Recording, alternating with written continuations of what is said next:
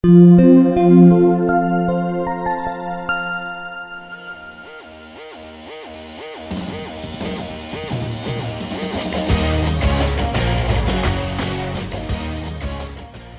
señores, bienvenidos a esto que es el podcast número 29. Yo soy Antonio Karam. Y bueno, pues después de un par de semanas de merecidas vacaciones, pues ya estamos aquí nuevamente completamente en vivo para el streaming. Y bueno, pues grabando este episodio más en formato podcast para que pueda ser posteriormente descargado en la red. El día de hoy pues está aquí el Somerita. Somera, ¿cómo estás? Hola, buenas noches a todos. Pues con un gusto de volver a estar aquí, como comentas. Algunos de vacaciones, algunos otros, pues bueno, dándole a la chuleta, trabajando arduamente. Algunos no lo soltaron del cerezo este llamado HCBC, ¿no? Algunos siguen por ahí encerrados. Un saludo a los que están ahí todavía atorados y esperando que les sea leve, ¿no? Pues sí, sí, vaya que ha sido dos semanas pesadas por ahí, pero bueno, finalmente algunos tomamos un descanso, otros trabajando. El día de hoy, bueno, pues nada más estamos Somera y un servidor, pero bueno, pues con una gran cantidad de contenido que bueno, pues ha venido acumulando en el transcurso de la semana, así que pues Somerita, ¿cómo ves? ¿Nos arrancamos o qué? Vamos a empezarle. Pues vámonos con esto que son las noticias del podcast de tuxeno.com en este, el podcast número 29. Noticias. Las noticias más activas del mundo del software libre siempre están al alcance libre.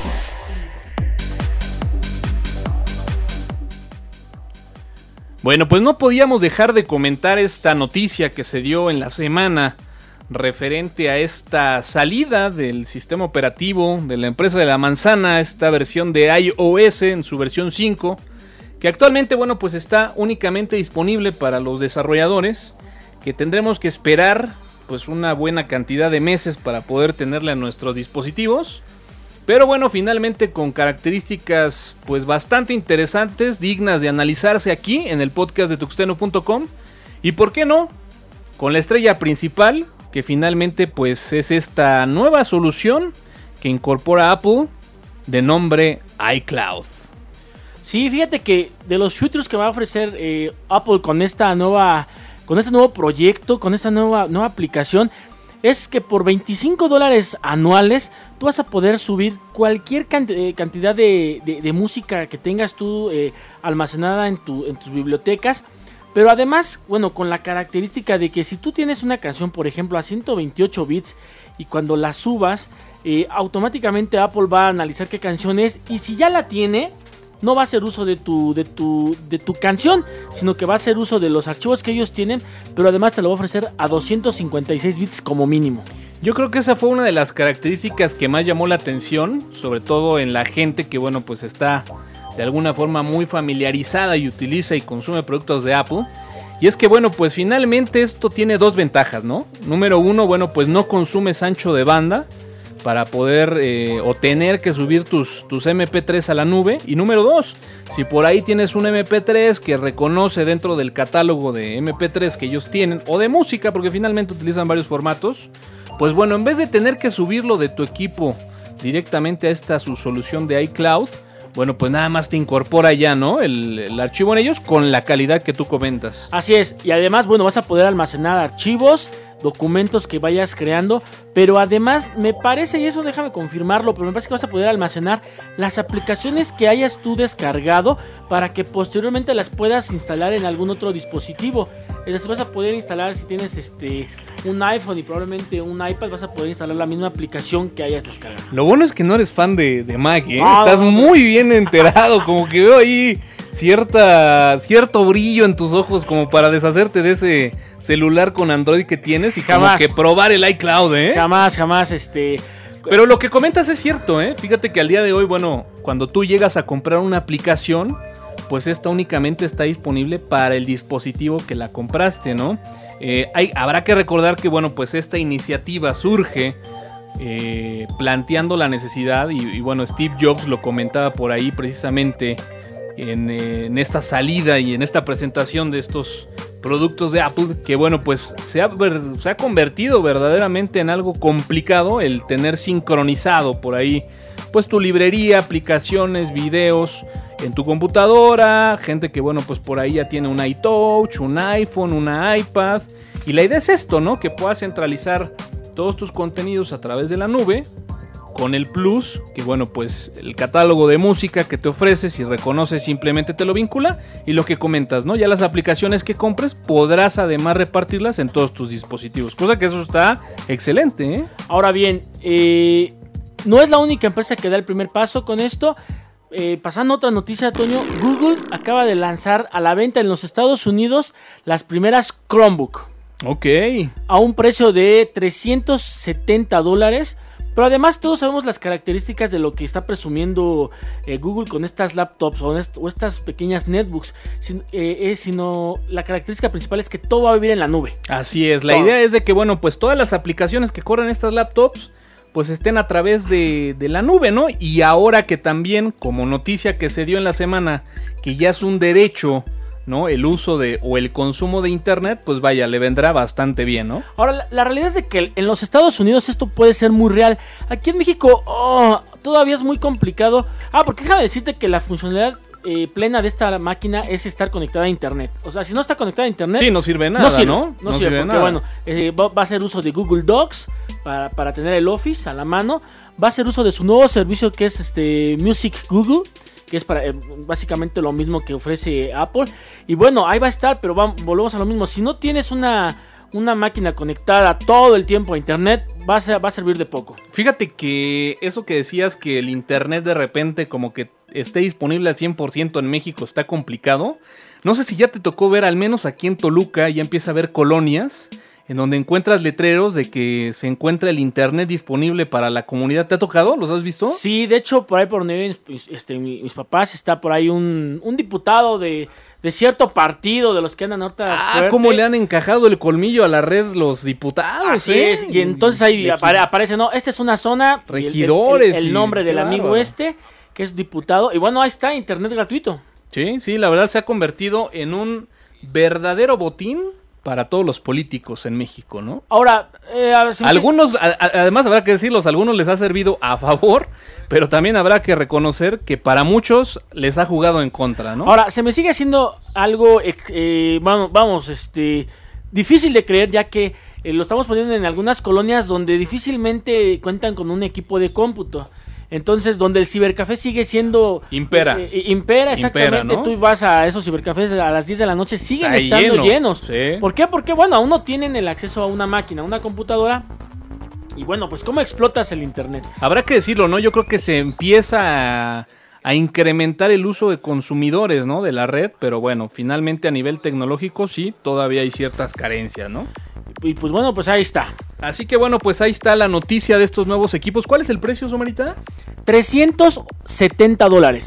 Bueno, y por ahí tienes algo de Nokia también, ¿no? Hablando ah, pues, y redondeando el tema de eh, Apple. Exactamente, regresamos a Apple y pues bueno, Apple por fin eh, dio su brazo a torcer después de una demanda eh, de varios años. Ha, decidido pagarle las regalías de ciertas patentes a Nokia.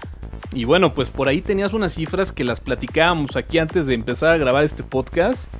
Y caray, yo creo que con esto Nokia le va a meter una buena inyección de efectivo a su empresa porque pues también se andaba ya tambaleando por ahí, ¿eh? De, hecho, mira, aquí hay varios problemas eh, que está atravesando Nokia.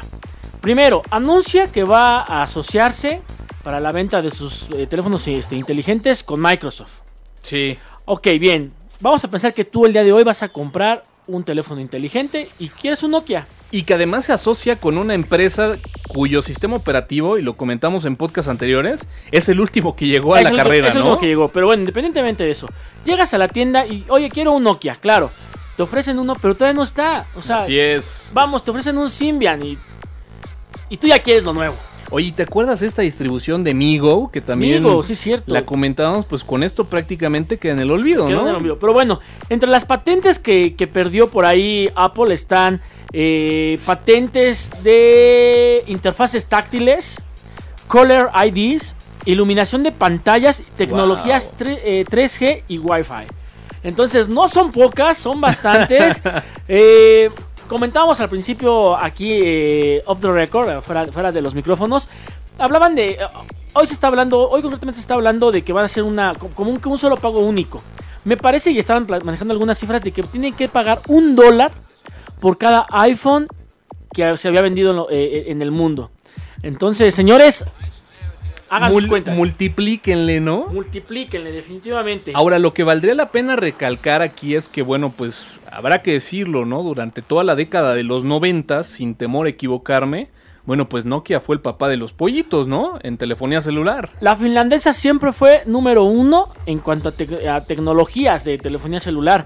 Fueron los primeros que sacaron los teléfonos inteligentes. Hay medios toscones, pero ahí están. Eh, Tenían un Digo, teléfono- eran, eran rifados, ¿no? Claro, Porque eran los equipos que de repente cuando estabas por ahí en un site tipo bunker, que bueno, pues todas las señales estaban interrumpidas, te tocaba un Ericsson, un Motorola, sin señal. sin señal. Y agarrabas un Nokia y tómala, ¿no? Dos, ra- dos rayitas. Además, películas que, que por ahí, este, con, con temas geeks, eh, pues, seguimos viendo esos tipos, esos teléfonos que aunque para, para la fecha ya eran viejos, seguían llamando la atención. Hago referencia a Arma Mortal 4.0. 4.0. Cuando- No, duro de matar, duro de matar. Duro de matar, duro de matar 4.0, donde, el, donde el, el hacker saca su teléfono para ver las conexiones vía satélite y saca un Nokia. Sí, que, que habrá que decirle, ¿no? Le apostaron mucho tiempo por ese modelo retro Que Que ah, simulaba ser un equipo Nokia de los primeros, Así el, es. tipo ladrillo, pero bueno, lo abrías. lo abrías y eh, ya traía era un display de buen tamaño, ¿no? Lo siguen vendiendo aquí en Toluca, lo apenas lo vi en uno de los aparadores de alguna de las tiendas de los búhos. Entonces, bueno, quien guste eh, eh, ponerse a la moda a Nokia, ahí está. Pero regresamos, regresamos al tema. Nokia está agonizando y esto es oxígeno puro. Mira, yo, yo, yo parte de, de hacer esta remembranza de que, bueno, finalmente Nokia llegó a ser uno de los gigantes en cuanto a telefonía celular. No sé si recuerdas tú una estadística en donde precisamente cuando sale la versión eh, número uno ¿no? del, del iPhone, eh, bueno, pues se, se- manejaban cifras y noticias en internet en donde, bueno, recuerdo perfectamente que compañías como LG, como Nokia en ese momento, Ericsson, pues de plano bajaban la guardia y decían, señores, no tenemos nada que hacer contra Mo- este nuevo equipo, nueva tecnología, ¿no? Motorola era un cadáver. Motorola era un cadáver, era un cadáver andando. Motorola eh, sa- salió porque había por ahí un B3, se llamaba, un... El B3, sí, sí, sí. Sí, uno que plateadito. fue consumido Que todo el mundo... y, y ahí empezó a tener... de folder. Exactamente, entonces, pero bueno. Pues ahí está, Toño. Pues bueno, pues habrá que ver si con esta inyección de efectivo, pues la empresa de Nokia se pone las pilas. Digo, finalmente se asoció con el más feo de la fiesta, ¿no?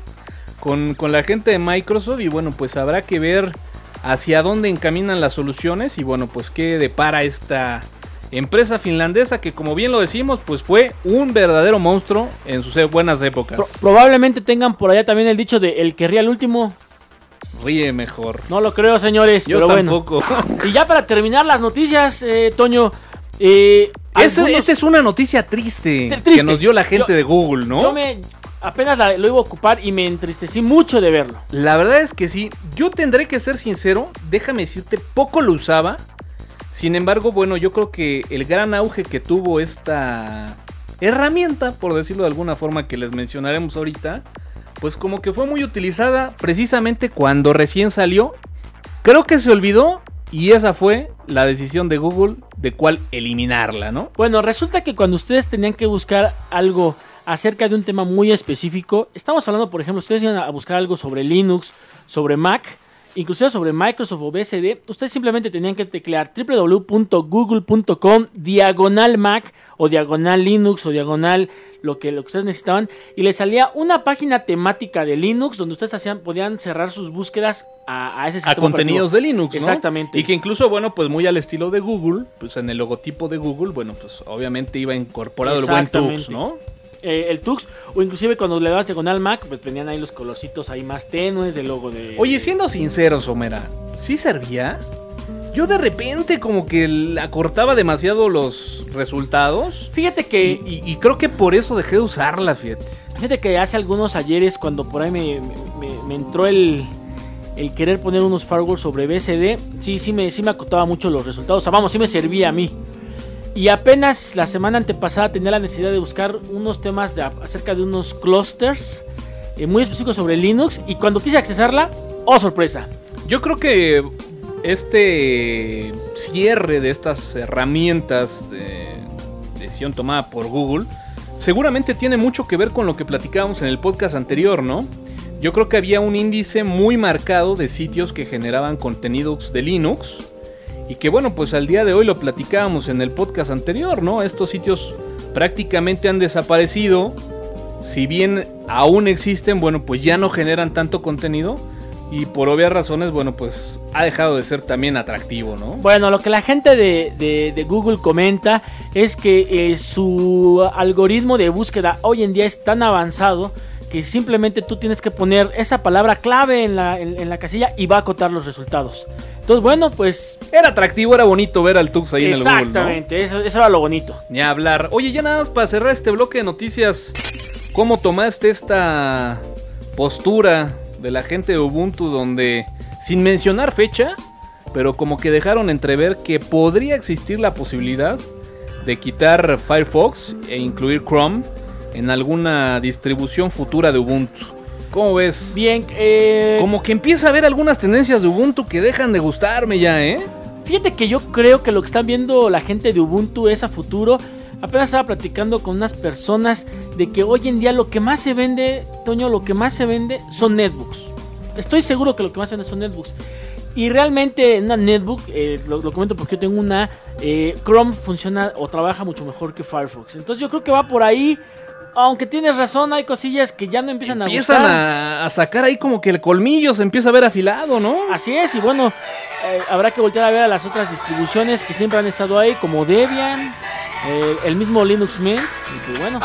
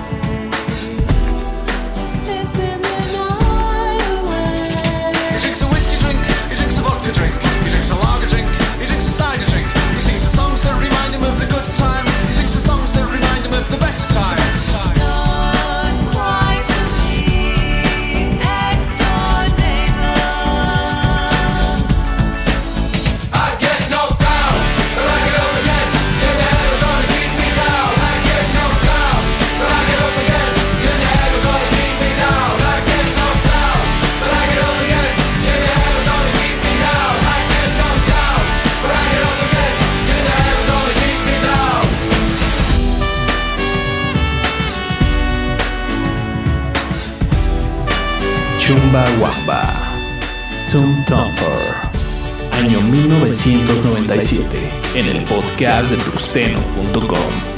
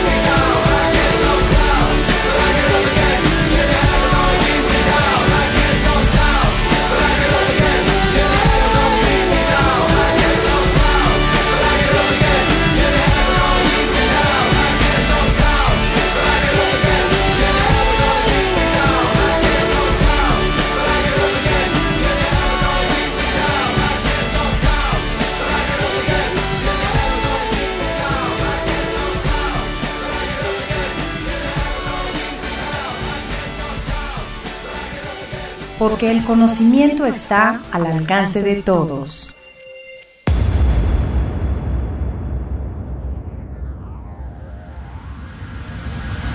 by arranging to defend themselves with weapons they couldn't poss- possibly use. That- that- that- that- Señores, bienvenidos a lo que es una de las comparativas más esperadas del año. El, el ring o la, la- la arena está puesta. Eh, los competidores están listos. Hay jóvenes y hay viejos. Exactamente.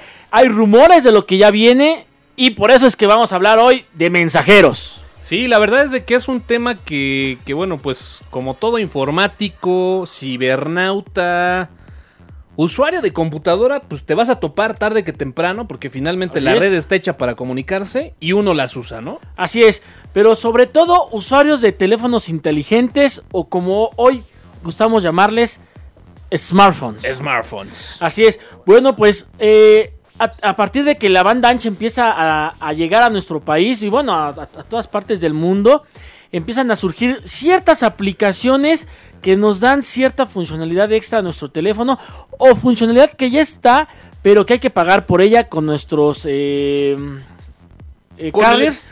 Sí, Sí, sí, con el proveedor. Con el proveedor. Es decir, los, los mensajitos multimedia, ¿no? O los, o los mensajitos. Que ese sería como que el abuelo de los mensajeros, ¿no? Exacto, sí, el, el SMS. El SMS. El SMS te escribe un mensaje. en algún momento estaba como que limitado, ¿no? A cierto número de caracteres. Podría ser incluso también el abuelo del Twitter. Del, del Twitter, claro, en definitivamente. cuanto al límite de caracteres. Y que bueno, pues finalmente es un pues, uno de los mecanismos que quiera uno o no, se sigue utilizando en la red, ¿no? Pero empecemos a hablar por el abuelo de todos los mensajeros. Para ti, ¿cuál es el abuelo? El BlackBerry Messenger. ¿El BlackBerry Messenger? Sí, claro. Fíjate, fíjate qué curioso. Yo por ahí ponía un Twitter la semana pasada. Estaba por ahí viendo la tele y en eso, pues de repente salió el comercial del nuevo BlackBerry, ¿no? El nuevo BlackBerry. Y es curioso que BlackBerry, que habrá que decir también que hace unas semanas se mostraba como en peligro por ahí ya, ¿no? De caer esta gran popularidad y este gran icono del consumismo que se ha convertido la BlackBerry, pues precisamente en que resaltan que una de sus características, una de las grandes ventajas de tener una BlackBerry, pues es esto, ¿no? El mensajero. Así es. Recuerden que, bueno, para hacer uso de estos servicios que vamos a comentar, tienen que tener contratado un servicio de datos. Esa es la primicia.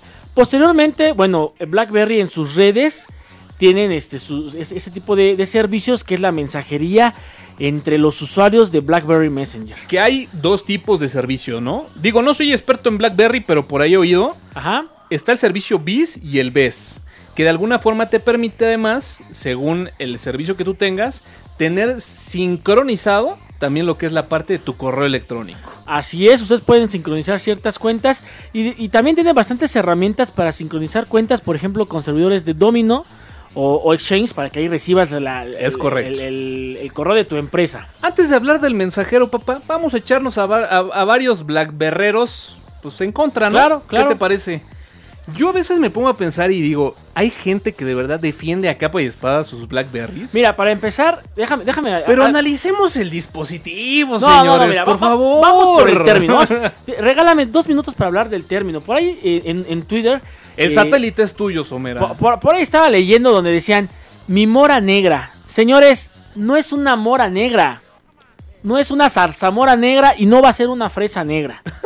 El término Blackberry, para aquellos que no lo sepan, se le llama, se, se le llamaba ese término eh, a las bolas que se le ponía a los prisioneros con un grillete. Ok, que obviamente tendría a ser muy similar a, a lo que es una mora, ¿no? Pero estamos hablando de una esfera de Una metal, esfera de plomo, de- con picos, ¿no? Que te ponían de grillete en el, en el tobillo para esclavizarte y, y los prisioneros le llamaban a este a esta a esta bola metálica pesada para no escaparse de Blackberry. Entonces va muy con la analogía de que pues Ah. estás súper esclavizado en tu empresa, ¿no, mi hermano? Sí, apenas estaba escuchando, estaba leyendo un Twitter donde decía rescatando mi mora negra. O sea, eso no existe.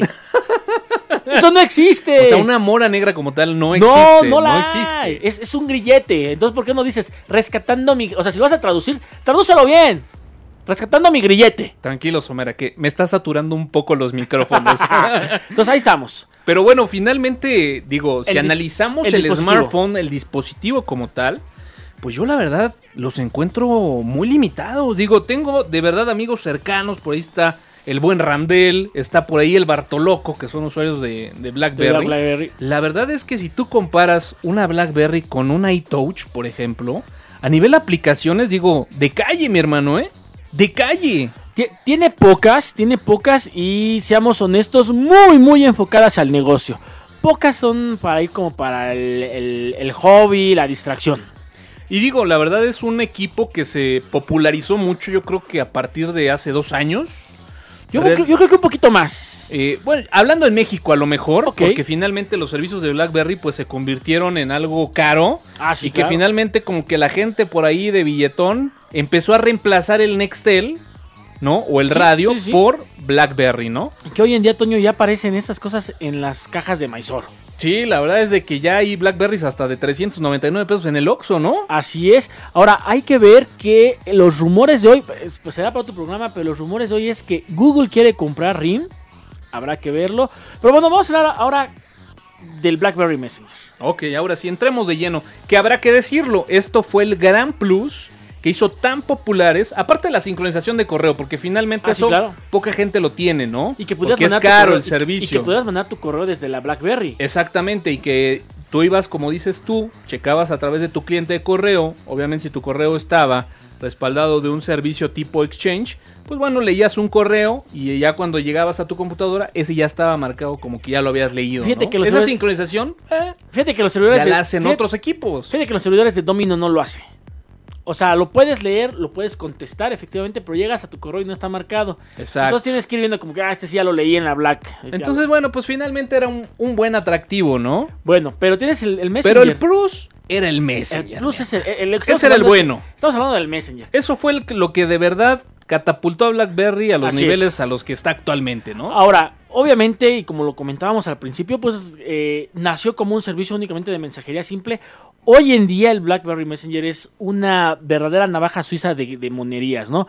Puedes mandar video, puedes mandar este audio, puedes mandar archivos. Y inclusive, por ejemplo, si tú estás escuchando algo en tu BlackBerry y tienes activo el servicio de, BlackBerry Messenger, eh, en tu estatus o a los otros como, como contacto les aparece exactamente qué estás escuchando. Exacto, y además puedes ver también si mandaste mensajes a través del, del Messenger de BlackBerry, pues si la otra persona ya lo leyó, ¿no? Cosa Así que es. también es pues un dato interesante, ¿no? Así es. Pero viendo esta, esta necesidad, eh, podemos encontrarnos en otros dispositivos. Ah, bueno. Primero, esa es, como que las cosas bonitas de BlackBerry. Las bondades que Las puede bondades. hacer en un equipo bastante feo y tosco. Lo negativo. Solo es para BlackBerry. ¿Sí? Sí. ¿Sí? O sea, ¿cu- ¿cuántos desarrolladores de BlackBerry habrá? Ahora, ¿habrá desarrolladores de BlackBerry o, o- o todo el mercado de las aplicaciones de BlackBerry está centralizado Creo- por la empresa de BlackBerry? Creo que está centralizado por RIM, que es la empresa, la canadiense. Entonces, pues ahí está, ¿no? Y si tú tienes, este, a lo mejor eh, dos o tres amistades que no tienen su BlackBerry, sino que tienen algún otro smartphone, eh, por ahí hablar- estaremos hablando a lo mejor de, de- de un iPhone, pues bueno, imposible mandarle un, un mensaje. Así es que salieron cualquier cantidad de aplicaciones, no sé si, te tocó, en donde, bueno, pues te permitía de alguna forma interactuar con el chat de precisamente de las Blackberries. Para que, bueno, pues pudieras también a través de, de la gente que tenía, bueno, pues estos dispositivos, pues como que no quedaras fuera, ¿no? Fíjate, fíjate que estuve buscándole, pero la verdad es que yo más bien lo vi como algo exclusivo de los servidores de RIM. Pero bueno, eh, si ahí por alguien conoce alguna aplicación interesante que haga esta función, mándenosla. Sí, yo por ahí conocí, no recuerdo el nombre, pero, pero sí hay varias, ¿eh? Ya hay varios chats ahí que te permiten como que generar una cuenta y poder estar entonces en contacto con la gente de BlackBerry, ¿no? Pero entonces tenemos eh, en esta, como lo decíamos, ¿no? En esta arena de, la bata- de las batallas, tenemos otros sistemas operativos como iOS, como Android y, y- y bueno, como Windows Phone tampoco hay que, hay que hacerlo menos, porque que no lo hayamos visto no quiere decir que no esté. Entonces ahí está. ¿Qué tenemos para, para estos dispositivos? Bueno, pues obviamente existe una gran cantidad de aplicaciones, tanto nativas como de terceros. Pero bueno, yo creo que aquí ya tendríamos que entonces empezar a platicar de estas aplicaciones, de estos mensajeros, que por propia necesidad y viendo el mercado, pues empezaron a ser multiplataforma, ¿no? Por ejemplo, WhatsApp. Por ejemplo, el WhatsApp. El WhatsApp. El WhatsApp podemos mandar eh, video, podemos mandar audio, obviamente los mensajes, Imágenes. imágenes, archivos y es multiplataforma. Así es, y finalmente con el principio básico de estar y pues vaya comunicado, ¿no? A través de mensajes que podría ser la forma más básica de hacerlo, ¿no? Siempre y cuando tengas tú un smartphone con una, con una línea, este, con una línea activa, eh, te das de alta, te manda un mensaje a tu mismo teléfono diciéndote que ya estás listo para empezar. Hace una búsqueda de, tus, de, tu, de, tu, de tu agenda de a ver qué usuarios ya tienen este, el WhatsApp. Y que habrá que decirlo, ¿no? A diferencia de los mensajeros tradicionales, esto está basado o casado con tu número telefónico, ¿no? Así es, tu, tu- tu número telefónico es tu número de usuario.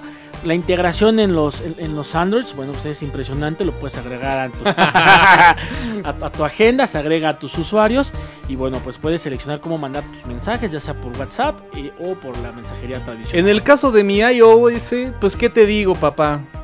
Esta es una aplicación de paga, Es no está nativa, pero cuesta 10 pesitos. Muy barato. eh, Está muy en- barato, en, ¿no? Es, es gratis, pero por 10 pesitos, vamos, vas a tener comunicación con mucha gente.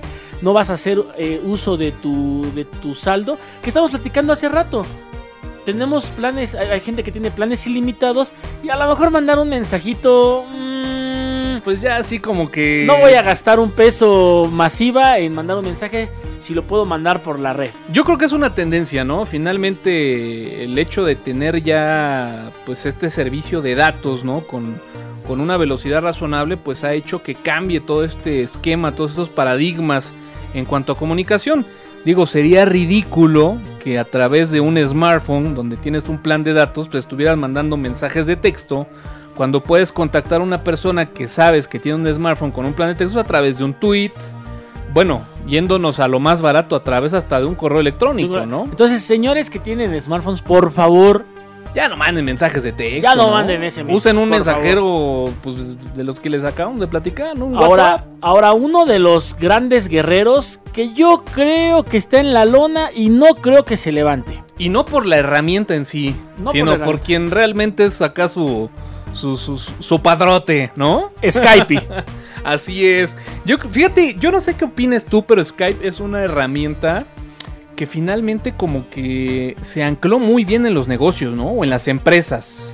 Eh, la, la, la posibilidad de que tú puedas abonarle eh, tiempo aire y tengas un teléfono eh, internacional y te puedan marcar a ese teléfono y tú puedas marcar desde ese teléfono y que además sea mensajero es una amplia gama de posibilidades para las empresas. Yo la verdad es de que me he topado con muchas empresas que utilizan Skype este como tipo servicio comunicación entre empresas, entre plantas, entre empresa proveedor y, y que bueno, es chistoso, ¿no? Porque finalmente mensajeros del mismo tipo, hablando por ejemplo de un Messenger, por ejemplo, pues puedes hacer lo mismo, ¿no? Pero como que Skype se encasilló en ese mercado No, pero, pero además... de puedo chatear, puedo tener una conferencia, como que se quedó en ese ámbito empresarial, ¿no? Yo, sigo sin ver un Messenger que cubra todas las necesidades o que tenga todas las funcionalidades que, que hay, que hay en la PC, por ejemplo en el Windows como tal.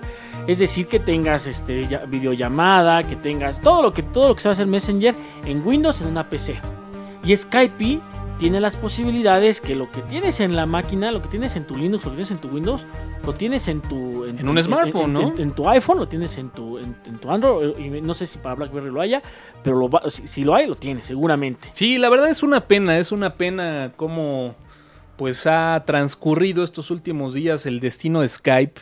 Digo, yo por ahí lo mencionaba, ¿no? Yo sigo apostando que la herramienta como tal no va a cambiar mucho. Sin embargo, bueno, pues sabemos que en manos de Microsoft pues puede pasar Los- cualquier los- cosa, Los servicios van a cambiar, mira, ya tuvimos, primero que ya no van a tener soporte para Asterix. Eh, la, la caída de, de- de los servidores o del servicio que tuvieron este, el- recién la compra. Entonces, sí va a haber cambios. Yo creo que estamos viendo un muerto andando. Ahora, ante la creciente demanda de las redes sociales, digo, seguramente te ha pasado. De repente es más fácil comunicarte con una persona o entrar en contacto a través de un tweet o un mensaje directo que a través de una sesión de uno de estos mensajeros, ¿no? Así Digo, es. descartando completamente una aplicación tipo WhatsApp, ¿no? Que finalmente tiende a ser algo muy similar, ¿no? Ahora, ya para terminar, Toño, fíjate que tengo algo interesante por aquí que se llama Haywire. Ok. Eh, tú lo instalas, eh, está Eh, no recuerdo cuánto cuesta en, en la, en la tienda, en, en- en- en el Apple Store. En, Android es. es En el este- iOS es gratis. es gratis. No, no es cierto. No, no, no creo. No creo. Creo que, creo, creo que estaba muy barato. eh, Creo que igual en, en los 10 pesos. Pero bueno, lo interesante de esta, de esta cosa es que lo instalas, te das de alta y te asigna un número telefónico de los Estados Unidos. Donde tú vas a poder mandar mensajes a cualquier teléfono de los, de los países que están soportados. Pero bueno, de entrada México sí está soportado. Estados Unidos, Canadá, eh, todo el Caribe, este, Costa Rica. Bueno, ahí viene la, la- la lista eh, para que la puedan checar en www.haywire.com. Y vas a poder mandar mensajes SMS reales desde ese teléfono que te asignan a, cualquiera, a cualquier teléfono de los que te estoy comentando. Híjole, así como que. No sé, digo. Concluir con esta aplicación después de lo que hemos platicado. ¿Qué ventaja tienes? ¿Qué, qué- qué ventaja tienes? Bueno, Véndemela porque no te la compro, ¿Qué, ¿eh? qué ventaja tienes? Bueno, primero, entre la gente que tiene esta aplicación, bueno, pues los mensajes van a llegar instantáneamente.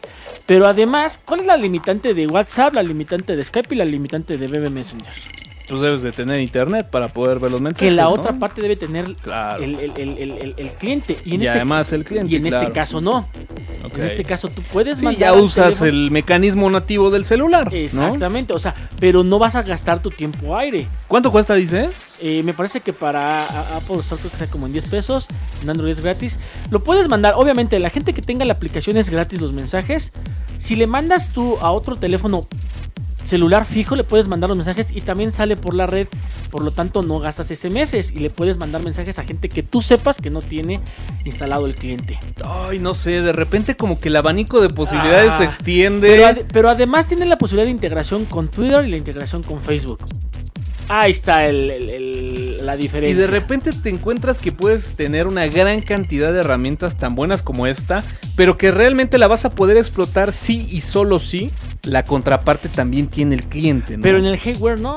En el Hay- Hayware eh, no tiene Claro, tener- porque es nativo de los SMS del Exactamente. de la Ahora, persona, ¿no? ahora, ¿qué va a pasar? Que como tienes un número telefónico celular de los Estados Unidos, la gente desde los Estados Unidos te va a poder contestar a ese mismo, a ese mismo. Bueno, de hecho también la gente, por ejemplo, aquí desde un Telcel le pones toda la clave y vas a poder mandarle SMS a ese, a, a- a ese cliente de, de mensajería. Oye, y estás vendiendo la aplicación, la vendiste muy bien, ¿eh? Casi, No. me, con- casi me convences. Toño, pruébala, está bastante interesante. ¿Cómo se llama?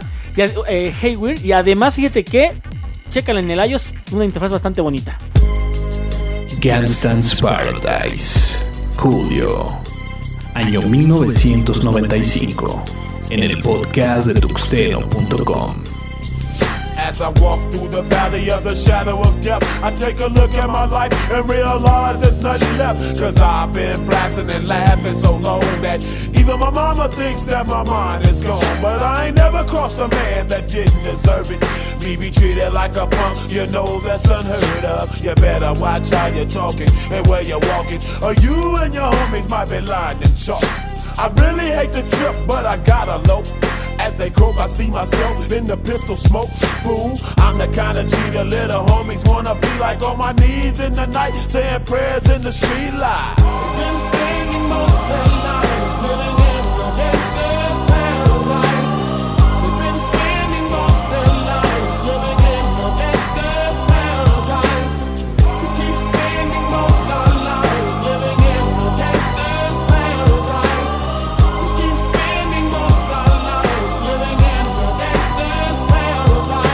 Look at the situation they got me facing.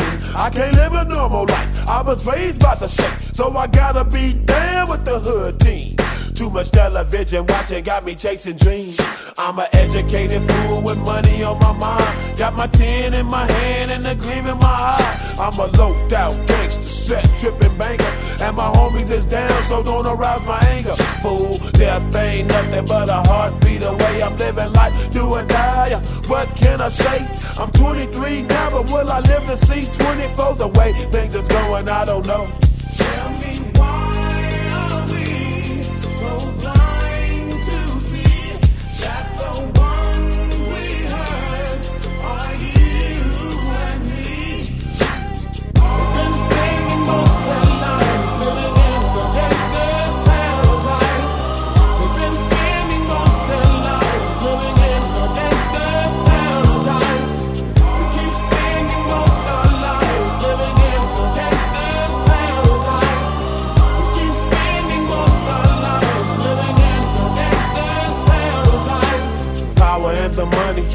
money and the power. Minute after minute, hour after hour, everybody's running, but half of them ain't looking what's going on in the kitchen. But I don't know what's cooking. They say I got to learn, but nobody's here to teach me. If they can't understand it, how can they reach me? I guess they can't, I guess they won't, I guess they front. That's why I know my life is out of luck, fool.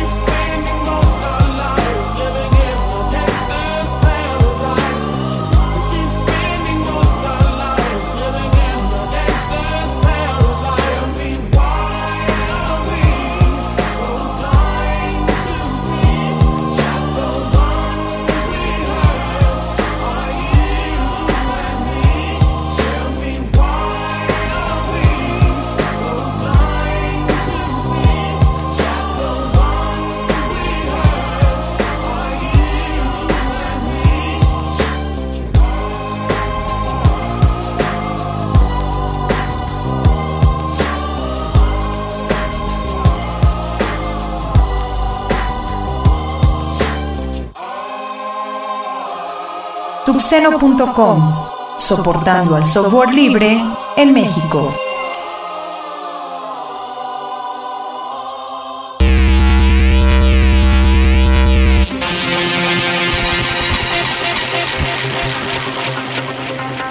Lo no categorizado ocupa una categoría. Off topic.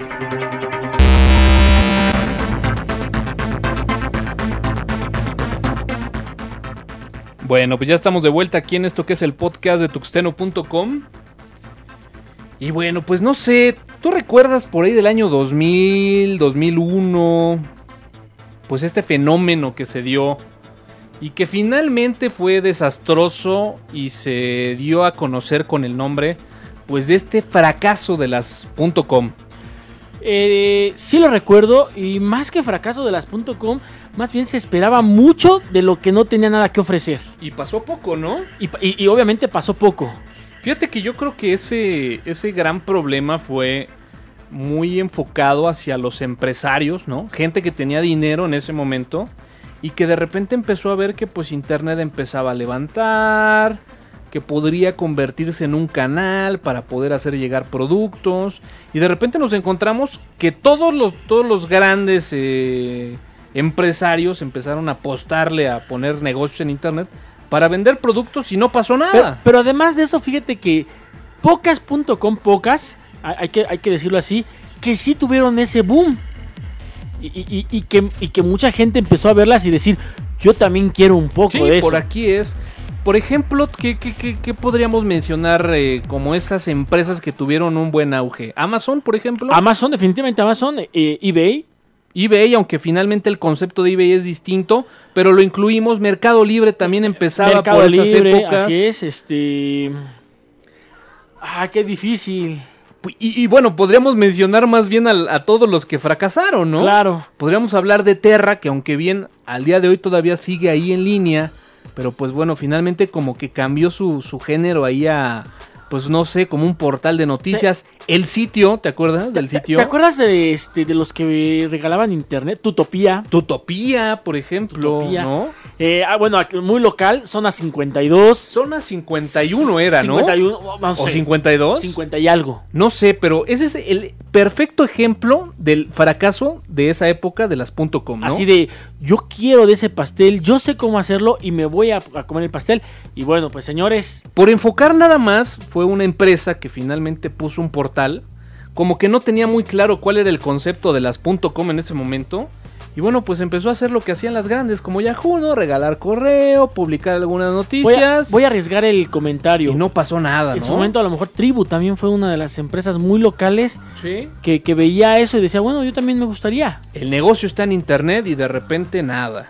Y- Bueno, y, y ustedes dirán, y, este tema, pues, ¿a qué va, no? ¿Por qué? ¿Por qué lo estamos tocando ¿Por, aquí por en qué el hablamos de eso? Toño?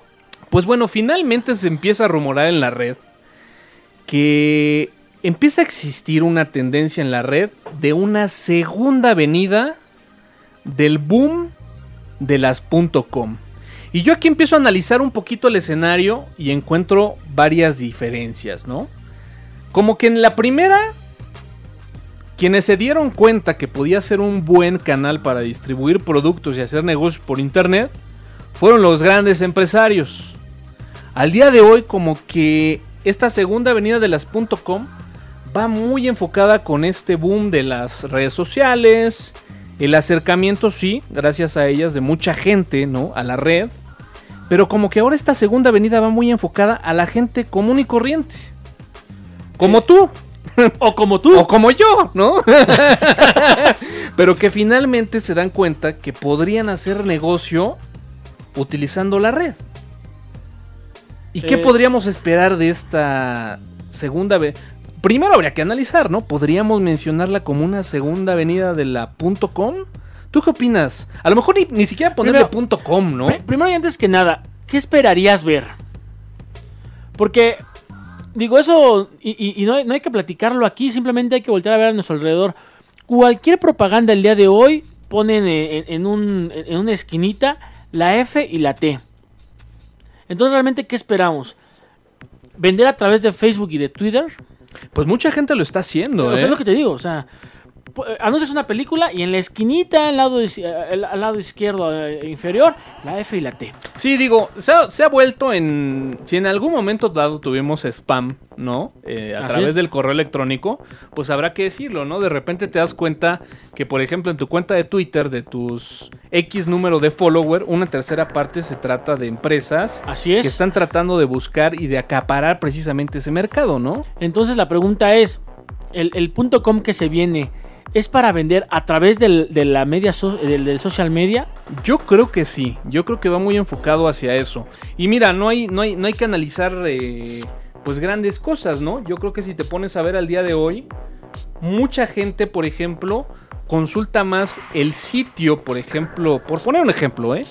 De Nextel a través de Facebook que de Nextel a través de la página De de, nextel.com, ¿no?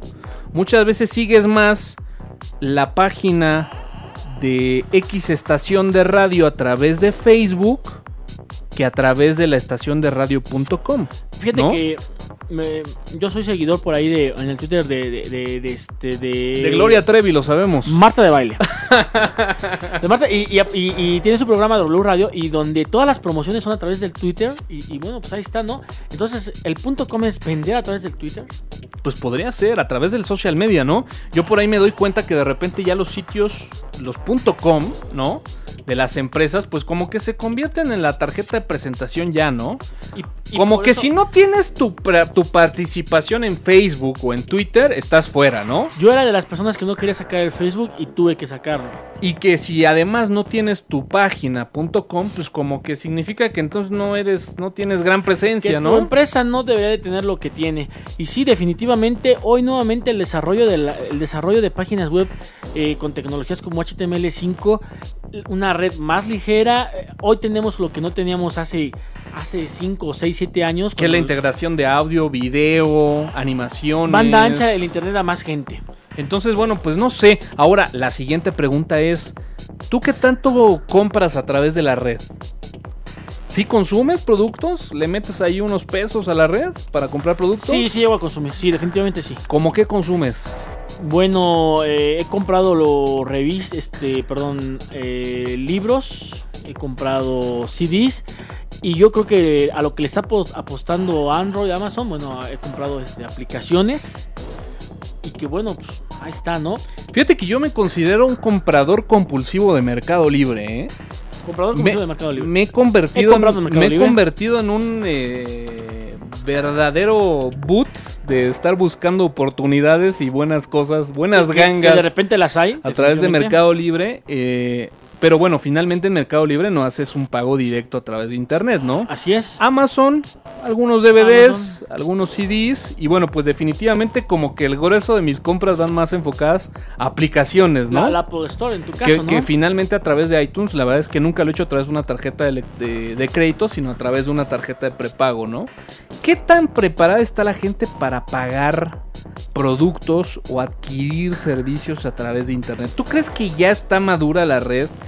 y la cultura de la gente como para realmente hacerlo? Mira, aquí en México yo lo veo difícil, pero definitiv- definitivamente, eh, bueno, pues Europa, Estados Unidos, eh, seguramente sí, ya están listos, ya están preparados y solamente hay, hay que esperar que no sea una segunda gran decepción.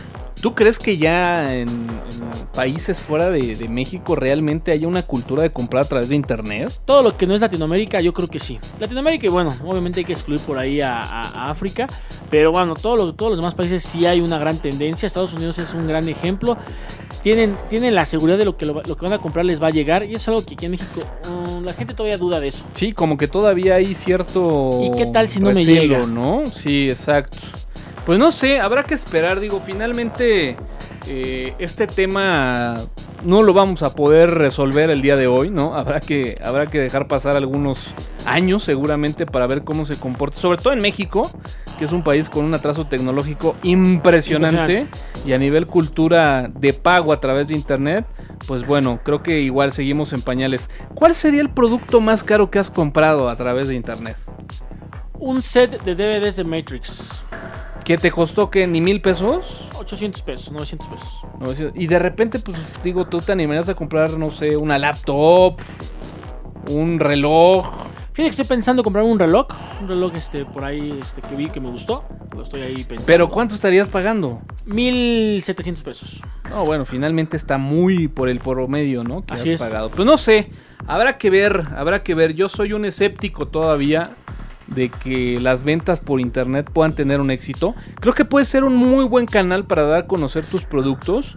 Sin embargo, yo la tendencia que veo en el grueso de la, de la gente que está utilizando y consumiendo internet es que como que ven ahí eh, deslumbra el hecho de que puedan hacerse ricos, ¿no? O de vender una gran cantidad de productos y hacer una gran cantidad de dinero a través de internet. Yo sinceramente creo que no. Ahora, pensando que ya esté aquí eh, las .com, .2, Toño, ¿cuál empresa crees que hoy en día sería una .2? Híjole, pues no sé, yo, yo re- regresando al inicio de la plática, yo creo que en la primera época, ¿no? Del boom de las .com, como que fue, pues vaya, una gran participación de empresarios con mucho dinero. Yo creo que en esta ocasión, eh, este boom lo van a propiciar gente, como te decía, ¿no? Común y corriente como tú, O como tú. o como yo, que este, que, que bueno, pues de repente van a poder decir, ok, tengo la oportunidad de comercializar un producto, vamos a hacerlo a través de internet.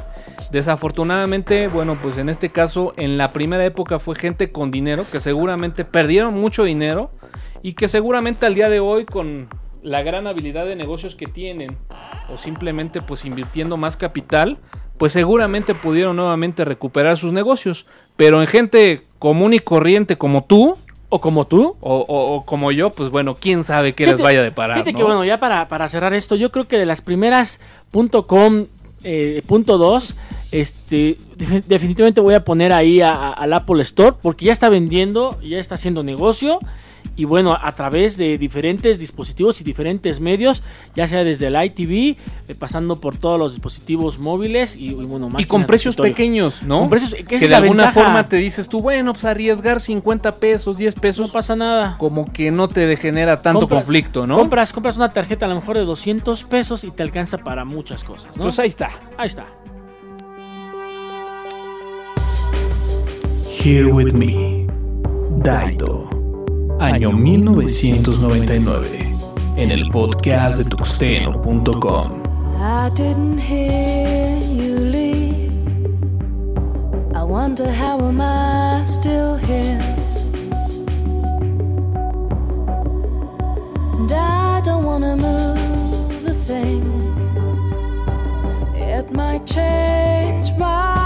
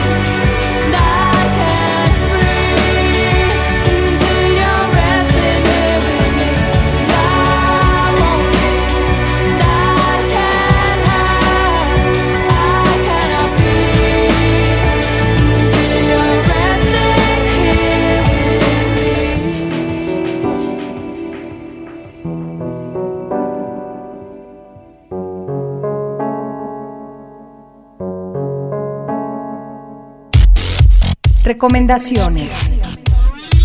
Geekmarks. Lo más radical de la red, aquí. Bookmarks.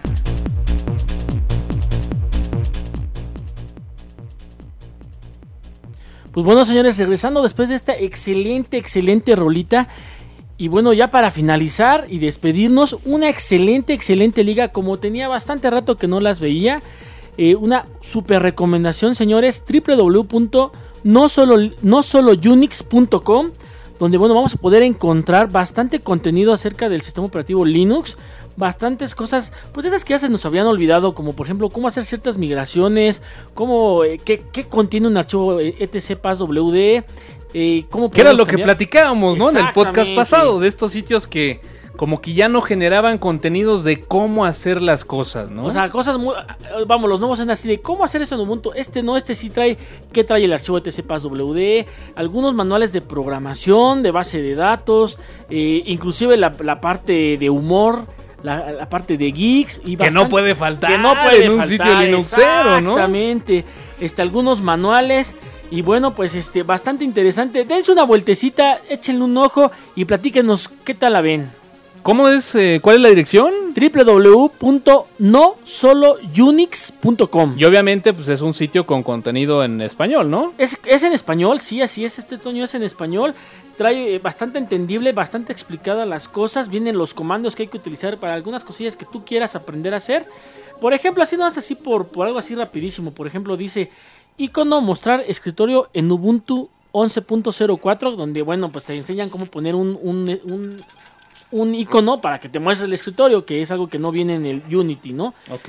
Y bueno, de entre otras cosillas por ahí, por ejemplo, ya más técnico, eh, viene por ejemplo, eh, qué contiene el archivo diagonal etc, diagonal passwd, o por ejemplo, cómo preparar un entorno de programación para, para Eclipse.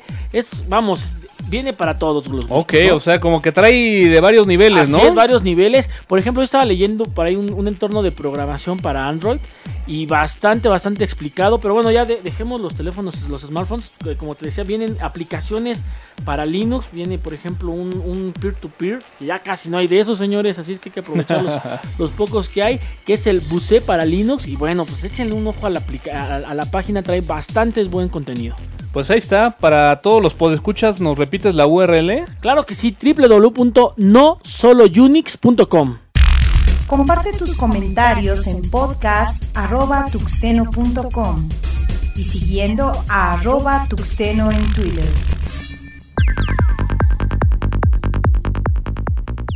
Pues señores, nos vamos, se acabó esto que es el podcast número 28.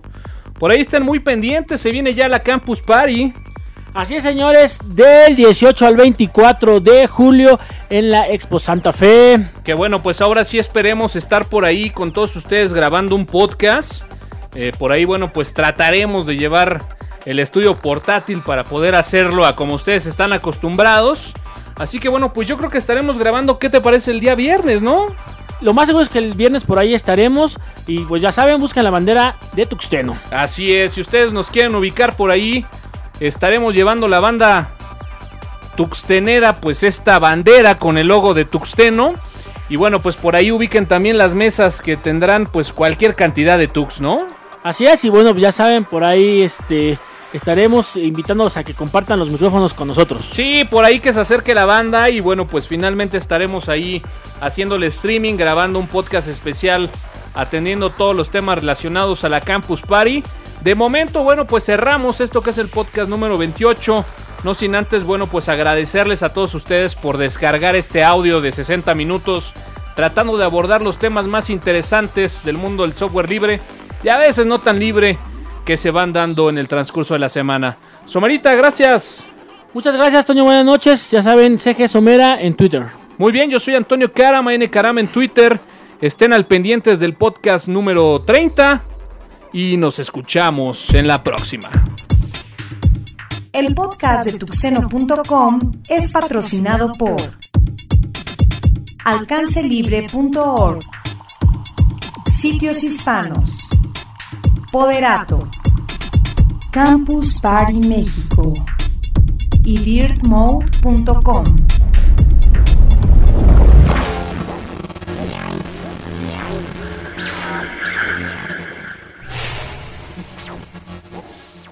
Los contenidos del podcast están bajo la licencia Creative Commons, atribución versión 2.5 México.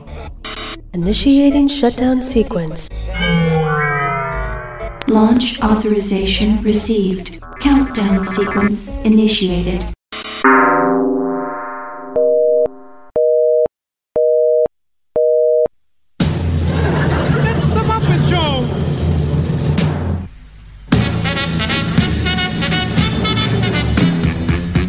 Por ahí les vamos a pasar bien el dato de cuándo estaremos grabando. Digo, si el cerezo HCBC nos lo permite, yo creo que bien podría ser el viernes en la noche, ¿no? ¿Qué, qué fecha es la, la campus? Ahora sí me, me agarraste en offside, ¿eh? ¿Te sabes la fecha? No sé, yo solamente sé que tenemos unos pads VIP.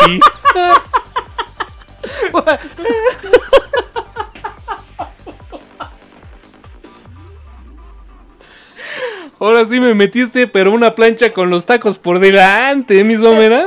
Era, era para que saliera comercial y ahí darle difusión al evento. Y... ¿Dónde que ahora sí estos no nos pagan en efectivo, pero nos dan vales? Y ahora sí nos me agarraste, pero como en curva de tres Marías sin frenos, ¿Qué te parece que así de rápido ponemos... eh, Ay, hombre. Bueno, pues estas son las cosas que pasan cuando se graba en vivo.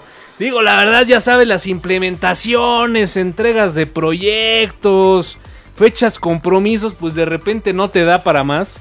Y mi smartphone se le acabó la pila. Señores, del 18 al 24 de julio, Campus Party versión 3, Ciudad de México. La verdad es de que por este error no nos deberían ni siquiera de, de- de permitirnos la entrada al Campus Party, ¿eh?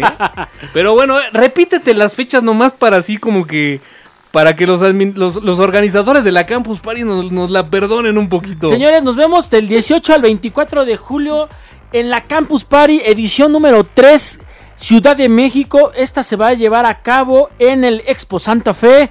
Con cerca de 500 horas de contenido entre talleres, conferencias, competencias y presentaciones en las cuatro zonas de conocimiento, ciencia, innovación, cultura digital y juegos.